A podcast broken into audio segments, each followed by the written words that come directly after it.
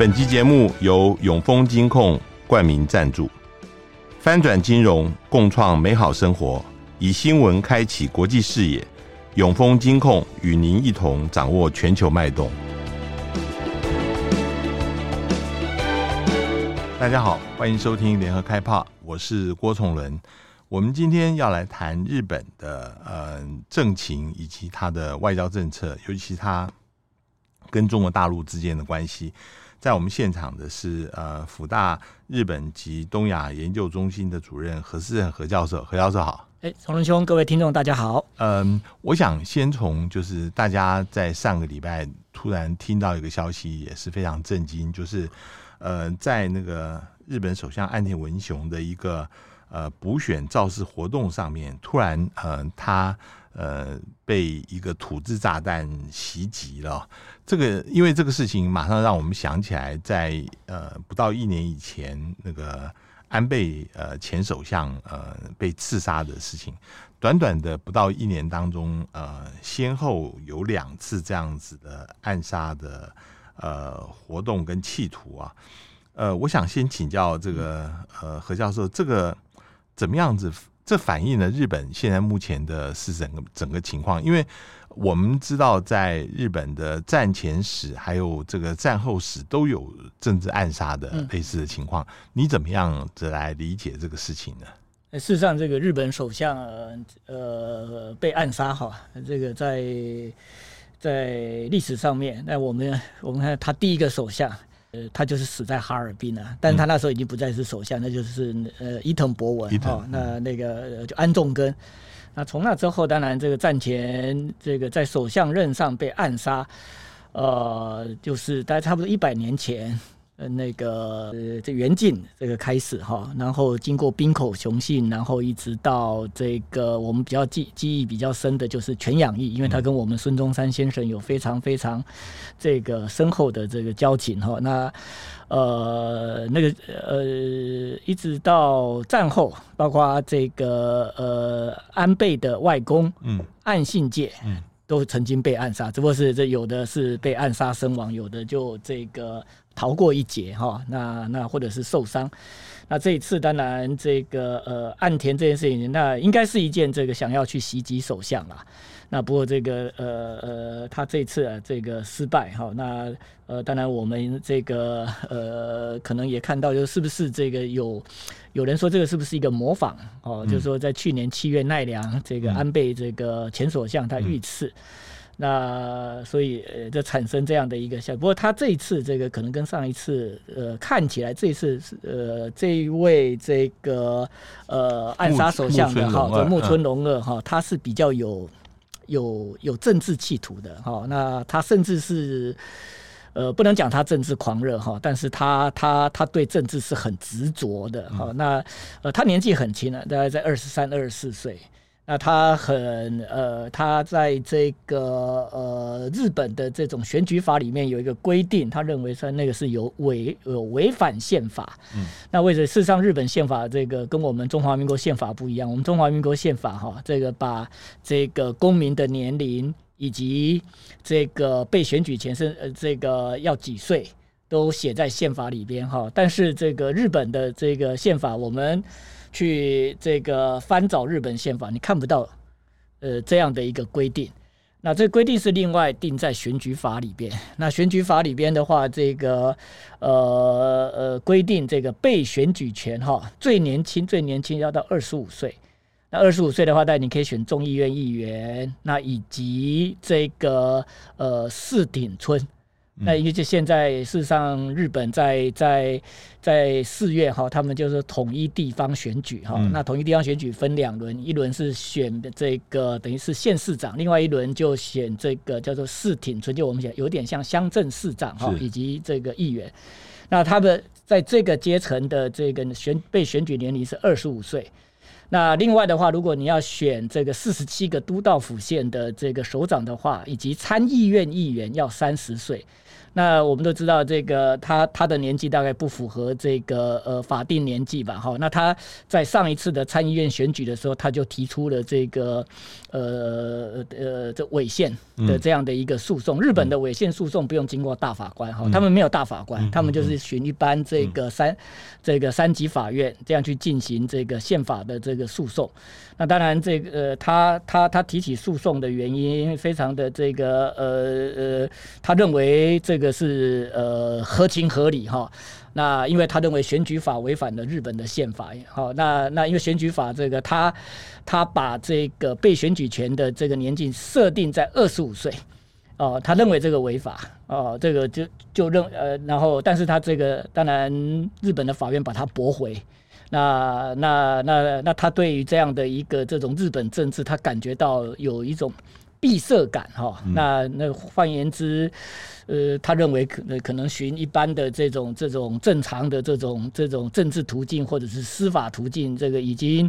呃没有办法改变哈。所以他他似乎想要用一种比较这种这种呃这种暴力的这种手段。哎、欸，我我我想请教，就是这样子的人是。是一般的社会里面都会存在所谓边缘的边缘人的性格呢，还是说这后面其实呃有一个更严重的政治动机？我们应该必须要很慎重来看待。事事实上，他背后没有政治团体，目前看不出来哈。但是他确实是像崇伦兄讲的，他是一个社会边缘人啊、嗯。那换言之，就是他这个在整个这个现在日本的经济。呃，基本上状况算很坏哈、嗯。那个呃，在在在这三年的这个疫情不断的这个呃呃往往这个下坡走好。那呃，现在疫情虽然过了，那不过我们如果说从这个目前的日本的经济，他们现在所公布的日本的制造业的指数还是很还是非常非常的这个、嗯、这个低迷。那当然，服务业有上来哈。那那那整体而言的话，就是说日本的一个经济状况并不是很好。那当然，像这一位就是无业的嘛，对，对不对？那他应该是你看，二十三岁、二十四岁，应该是在这个这公司里面哈，这个刚刚进会社，可是他却在就业上面应该是遇到蛮大的这样一个错。嗯所以其实这也是可以看到，就是说日本在这三十年来的这种这种这种所谓的这种，他们过去叫平成萧条，但现在不能叫平成了哈。那、嗯、现在已经这个到了令和哈，不过令和依旧萧条，那走不出来。那安倍安倍经济学虽然我们可以看到，它有这个似乎把这个日本的这个经济成长数据转正，可是如果我们看一个长期的一个趋势线来讲的话，哈，那个因为。在经济的话，这短期一定有高有低，可是长期的趋势来讲，日本的日本的整个经济的状况没有没有从下滑的这个长期趋势往正的这个方向走哈。那换言之，就是说日本事实上在这三十年来，他们面临一种经济上面的一种撞呃这种政治上面的撞墙啊，就是说经济很差。然后社会福利等等，因为日本以前基本上它是在经济好的时候，很多的社会福社会福利措施并不是像欧洲一样，像欧盟一样。欧盟的话，基本上这国家为他们这个做很多，对不对？但是当然税也课得很重。日本基本上是一个，就是说把这种这种对于这个劳工对于受雇者的照顾，过去在这种高成长期是由。企业来做，甚至于企业做的也很好。这个他几乎这个从你入社一直照顾到你终老，甚至于连家人哦。这个这个像日本的企业，这个以前呢，如果说你有小孩要上小学，他会为你准备这个一些这种祝贺的这种这种这礼品呢。哈，那那可是日本的日本的企业在过去三十年来，这个他们的经营这个也没有这个像像像以前九零年代之前那样，所以所以。所以，对于这些受雇者的照顾，那当然现在就转而要求政府担起来。可是政府没办法担起来。那所以就是说，呃呃呃呃，日本在政治上面，像正常的这个情况之下，这样的自民党一定是要被打到万劫不复的一个地步。可是我们可以看到，就是说，日本在这在这三十年来，虽然历经了两次的政党轮替，可政党轮替。没办法解决日本的问题，反而这种像民主党在二零零九年上来之后，他的他的表现荒腔走板，到现在根本得不到日本选民的这样的一个这种信赖，甚至于有人认为，如果今年的这个秋天还有这个众议院选举的话，自民党虽然虽然他的表现没有很好，他依旧可以啊，这个这个轻易的过关。所以现在就是说，对于自己的生活的困境，然后没有办法这个寻找出口的这些人。他确实，他心里的这样的一种哈挫折感是很大很大的哈、嗯嗯嗯，那所以他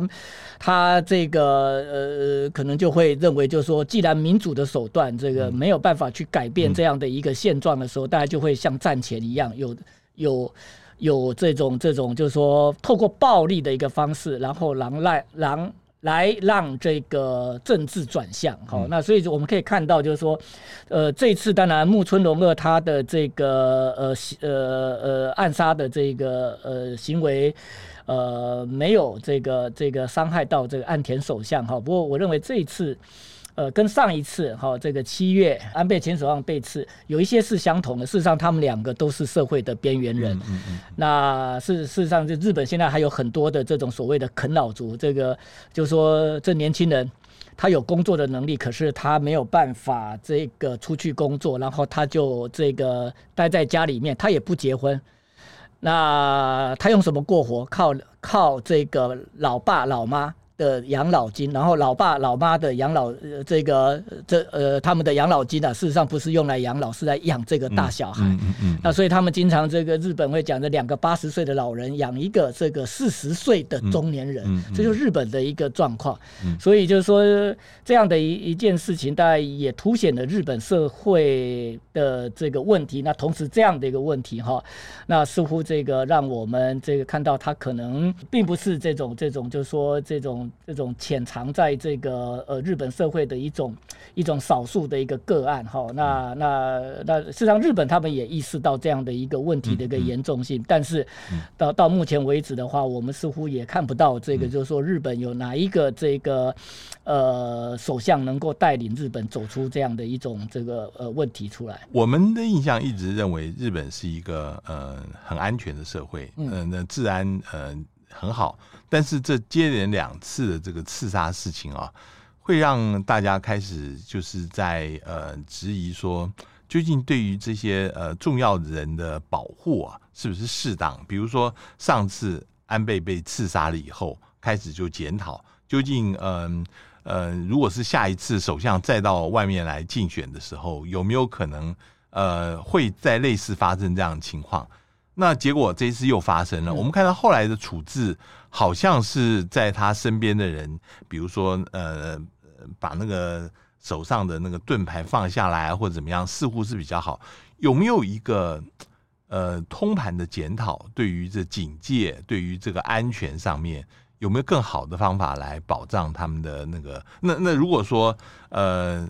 呃，目前的这个有没有一些检讨？因为马上一个月以后，G7 就要在日本要开了啊。那这些各国的领导人要到那边去的话，呃，我看到这个岸田首相也出来保证说绝对没有问题。问题是真的真的能够保证吗？呃呃，当然这个呃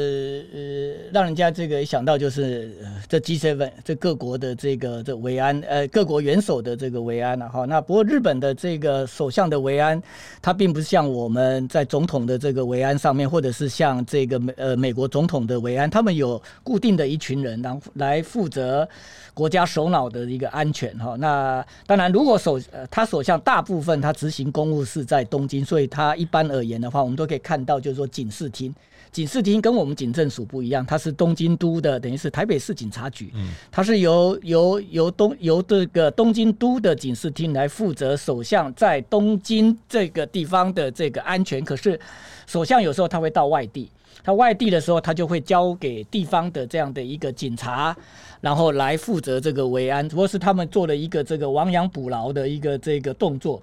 在安倍被刺之后，哈，那个因为安倍被刺的时候，但安倍是前首相啊，他的维安的一个这种规模并没有像现在现任的那么的好哈、嗯。但是他们也做了一个，就是说这个呃，对于首相安全的一个强化，就是呃，如果首相到地方的话，那地方的警视厅他必须要这个事前的拟定一个这样的一个这维安的这种规划，然后也跟这个呃呃东京方面，然后来取得这个联系，用这样的方。是哈，这个来避免了这个呃首相的这个呃安全受到这个危害。那那那这一次当然也看到有一点效果了，所以那个他们的警觉性比较高。那所以这个呃并没有造成这个日本政治的这样的一个这个问题。事实上，这个在行在这个呃之后，虽然岸田被这个呃呃呃等于是就请到这个等于是呃呃警察局，然后去这暂时的休息。可是他很快的，他就又恢复这个助讲的这个活动，那可见就是说他们也评估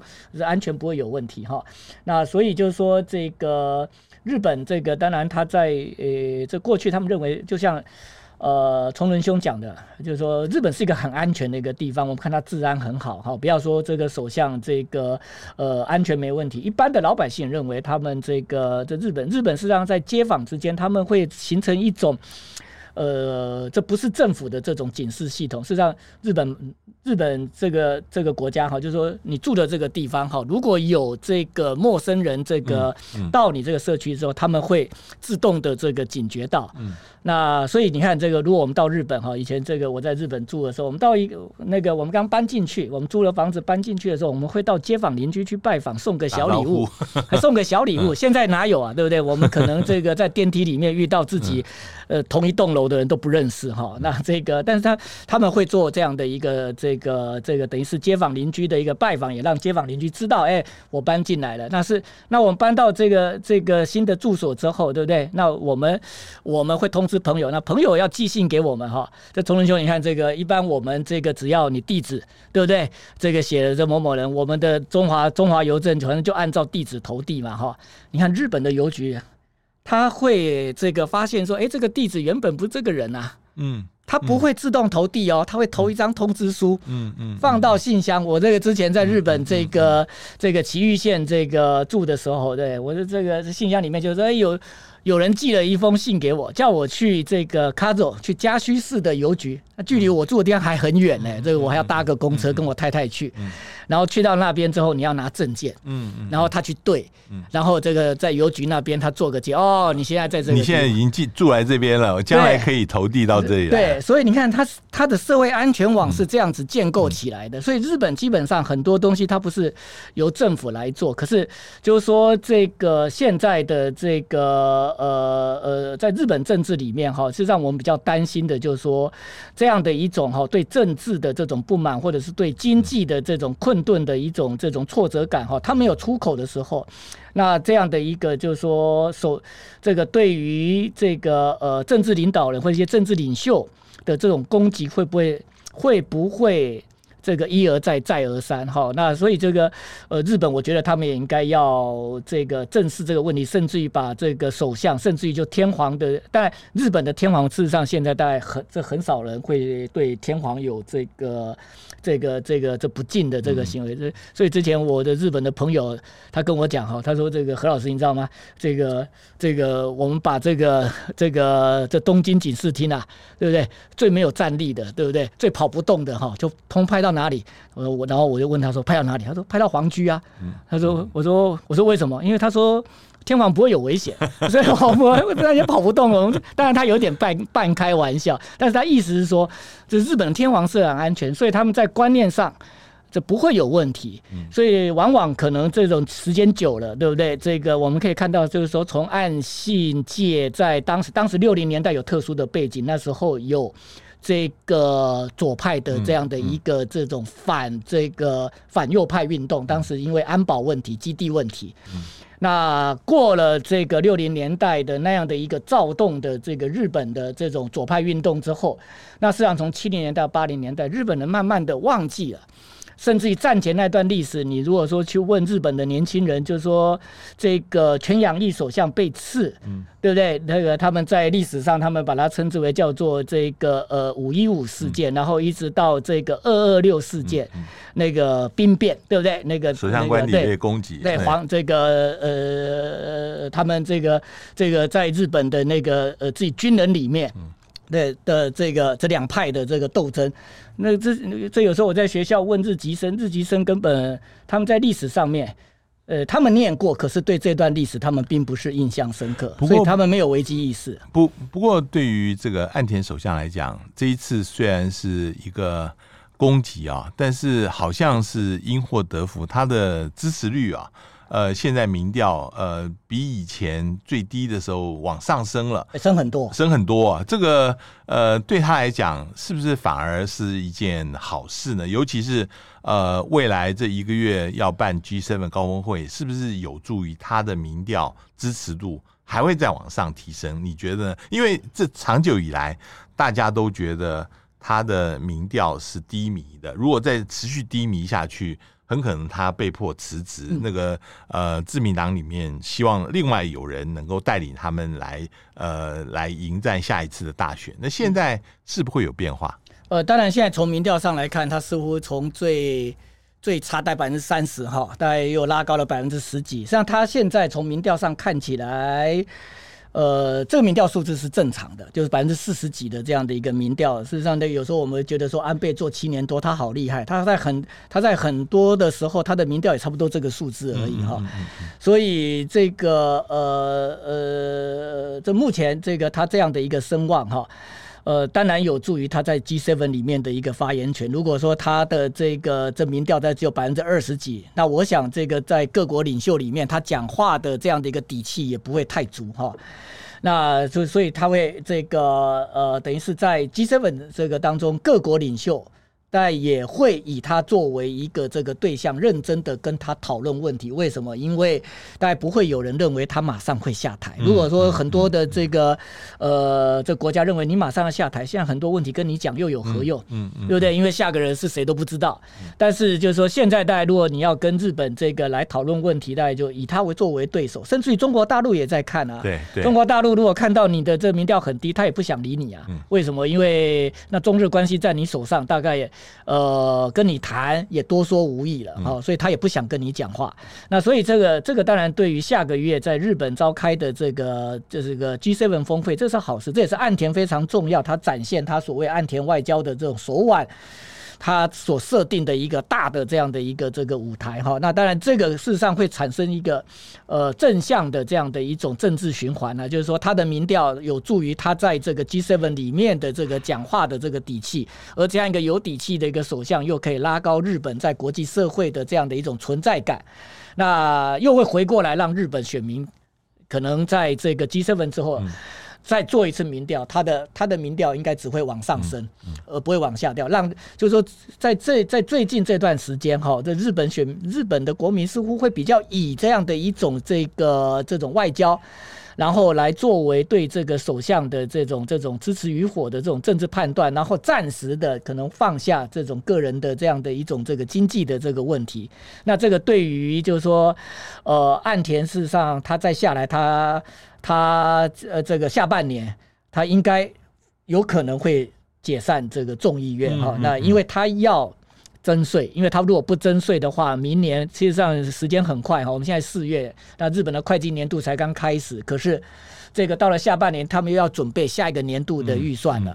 那下个年度的预算，基本上这个就要认真的面对这个日本的这个防卫支出要增加的问题，嗯嗯嗯、否则到二零二七年，他达不到这个他对美国的承诺百分之二。嗯，那所以就是说，那他要征税，那征税事实上。那就非解非解散国会不行。为什么这个？呃，因为因为如果没有得到民意的这种新的授权的话，那任何的这个首相大概不敢不敢贸然的去推动这个任。所以他现在高民调，事实上为他营造一个，就是说这个呃，在党里面哈，那个短期没有人会挑战他，所以他敢解散。不过，嗯、呃，在马上到的一个测试就是二十三号的补选，嗯啊。二三号补选，呃，五个席次里面，其实大家都在看山口县。嗯，现在山口县第二、第四选区，呃，都是安倍家的。嗯、一个是安倍呃过世以后的补选，另外一个是安倍的弟弟那个、嗯、呃岸信夫，他呃他辞职了，辞职了，他由他儿子出来。现在看起来呃的情况是怎么样？就是说呃，是不是这个有人讲说，其实岸信夫的儿子看起来好像很弱，那个呃。会安倍这个他的呃安倍派整个是会不会因为这样子这一次选举会一蹶不振呢？会怎么样呢？呃，当然这安倍派可能跟安倍家族又要分开哈。但如果说安倍安倍家族后继无人的话哈，那当然这个对于这个整个安倍派，是安倍派虽然现在还挂着这个安倍的一个名字，但是这在未来是。哪怕是这个岸信呃千世哈，这个就是岸信夫的公子，他的长子，他的舅呢，呃，顺利的当选哈，那呃，但是他是一年级啊，对不对？对他是新生，他是 freshman，那他在这个呃这个派派法里面，他可能也没有办法扮演他伯父的这样的一种角色哈。那他现在为什么这个派系还叫做这个安倍派？原因是因为他们现在在大乱斗，虽然他们的这个议员人数还是这个等于是自民党里面这最多的，不过这种大乱斗的这个情势如果一拉长的话，再加上现在如果在今年的这个这个呃下半年，那这个众议院选完之后，对不对？那就大红词会这个还是这维持现在主政的这种状况的话，那慢慢的。事实上，这个安倍派当然会示威，这个就这就如同在这个两千年之后，这个清和会就是以安以安倍派为首的清和会，它整个势力越来越大，嗯，这个状况是一样的。因为在两千年之后，大概在百分之九十的时间里面，哈，当然中间只有一年麻生他当首相，这麻生不是不是清和会，这麻生是属于大红词会的哈。那那除了那个短暂的一年。这个之外，几乎自民党不管有没有执政，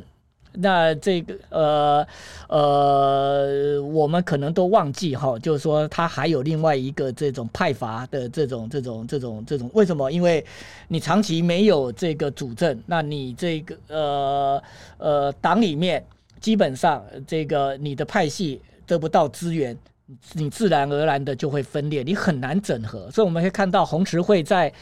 整个这二十年来的话，他慢慢的被削弱，所以现在也让这个岸田文雄他很辛苦啊，因为他他的这个派阀只有四十几个人呢，嗯嗯，对不对？他还要这个经这个经常的跟其他的这个派系去做这个合纵连横，才有办法主政。那不过就是说，如果岸田他可以这个让他的这样的一个主政真的是长期化，就是说经过下一这个可能是在今年今年这个下半年的这个选举。的这样的一个这种这种试炼之后，然后他的政权这个能够再撑个三五年。那这个当然对安倍派来讲的话，他应该很难维持现在的这样的一个局面。那那更何况这个就是说，在安倍派这个当中哈，这个他们也分成两挂哦。那那这个呃，未来会不会哈，这个像这个呃二十年前呃这个呃呃红池会那样子哈，就是呃四分五裂？这当然这个是存在这样的一种可能性。我我接下来就想问，呃，将来日本它的外交政策，因为现在看起来，当然像很多呃这个亚太国家一样，都面临到在美中之间的这个问题。嗯，一方面我们看到最近这个林方正就是呃外相，他去大陆访问的时候，受到大陆很高规格的接待啊，那个包括。呃，秦刚，包括呃王毅，包括李强，都分别接待了啊。嗯嗯、那但是另外一方面，我们也看到，马上嗯、呃、一个月以后的 G7 由日本主持的这个可能出来的，就像之前的 G7 外长会议一样，对中国是一个很强硬的一个措施。所以你觉得现在岸田政府他的外交政策，尤其在中美之间？他是走一个什么样的方向？呃，当然，它在中美之间，我们看它的距离当然是这很清楚的不一样的。它当然距离美国是很近的，距离中国当然就比较远哈。但是中国现在在这个整个美中竞争之下哈，它也极力的想要把它的这个周边稳住，所以它在东北亚，我想这个它一方面这个呃知道这个中日之间存在很多难解的这样的一个问题，但是他也不希望就是说中日关系呀。这个继续的疏远哈，那那这个对于他的这个美中之间的这样的一个不管叫对抗或者是竞争来讲，这都是不好的。他想要这个至少是稳住中日关系啊。那不过而且中日关系最近出现了一个这种不好的这样的一种这个讯号出来哈。这个呃，就过去的这个中日关系，我们经常是可以看到，就是说这个呃呃政治冷。但是他有时候这个呃，这政治会会会温度高高低低哈。但我们以前看提到中日关系，我们经常都用一个叫做正冷正冷金热。换言之，就是说中国大陆跟日本的经济关系，从这个过去的这个记录上来看的话，它是呃跟政治不一样的。这政治会高高低低，可是经济的话是一路的这个两国的这个经济关系是越来越紧密。不管是从贸易或者从投资上面来看的话，都是如此哈。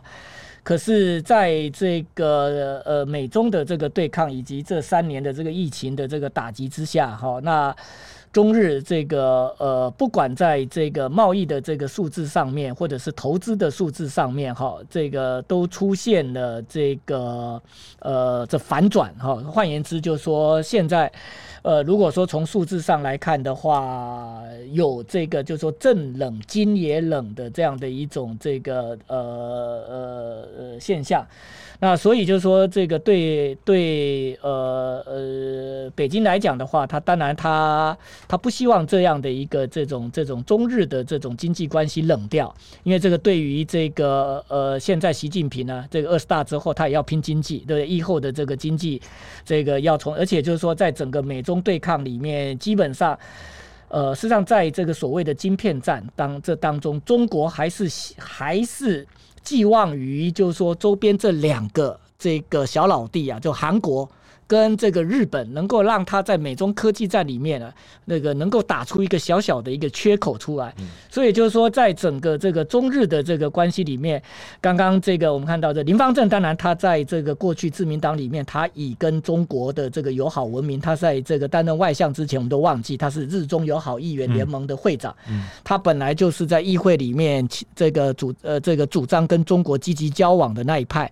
那当然，在现在他担任外相，他跟中国之间这个他该讲的话，他还是会讲。不过他还是一个可以跟这个日本、可以跟中国讲话的一个这个这个呃自民党的政治领袖。外面呃当然没有这样说，但是我在猜，嗯、呃，因为现在英国在谈判 CPTPP 的加入已经基本上解决，这基本上已经 ready 了。对，那接下来。是不是轮到中国大陆了？大陆有没有意想要加入？那日本的态度当然是很重要。你觉得有没有可能双方开始要来谈这个事情呢？呃，当然，这个 CPTPP 中国已经正式的这个要申请加入，但是在这个呃这之前，呃，事实上我们看到就是说这个呃呃，这日本或澳洲他们还有加拿大他们的这个态度也很清楚，就是先处理英国，英国没有处理好之前不会开放新的成员。那不过就是说，未来当然这个英国入会之后，是不是马上就排队就排到了这个中国大陆？我认为。呃，可能不会不会那么快，因为后面其实也有像韩国也等的这个要加入。如果说从条件上来看的话，韩国更接近加入的标准，更何况这个本来这个这个呃，这韩国跟这个美国之间本呃跟这个呃呃日本之间，他们就有这样的一个这种呃跟东协也有哈这种自由贸易的这种存这种这种存在。那所以就是说这个。呃，中国大陆要加入，我认为这个除了这个呃呃经济的呃这个政治的这种这种这种这种问题之外，当然他自己在这个经济上面，他的这个国企的这个补贴等等这些东西，他有没有办法这个达到这个呃 CPTPP 的这样的一个标准？那不过就中事实上，中国大陆用这样的一种姿态，事实上也是跟世界表明一个这种呃，他未来在经济政策上面的一个方向。换言之，就是说中国。大陆对不对？这个整个经济朝向更市场化以及更开放的这样的一个这个趋势不会改变，哪怕外面很多人讲说，习第三任他在政治上面他越来越像是一个这种这种这种独裁者，对不对？越来越像皇帝。但是我想中这个中国大陆他用 CPTP，虽然这个。呃，这或许在在短时间之内，他要这个正式的扣关成功，这个呃机会是不大。但是我觉得这个中间基本上是他一个这个继续跟世界这个维持开放的态度的一个讯号。那所以呃，我觉得日本在这个整个这个中国的入会案上面。呃，他也不会这个，就是说让他吃闭门羹啊。可是我觉得，呃，就反正标准就在那边。CPTPP 英国加入之后恢复成十二个成员，十二个成员的这种共同的一个标准，你要进来可以，但是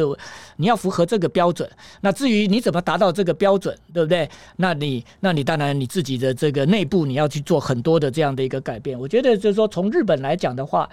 如果这个中国可以因为加入 CPTPP 而继续的让它的整个体制更开放的话，我觉得这个对日本而言的话，我觉得他不会反对，甚至于他会欢迎。非常谢谢今天呃何教授到我们这边来跟我们谈目前日本的政局还有他的外交政策。谢谢何教授，谢谢崇伦，谢谢各位听众，也谢谢各位听众的收听，我们下次见。上网搜寻 VIP 大 U 点 .com 到联合报数位版，看更多精彩的报道。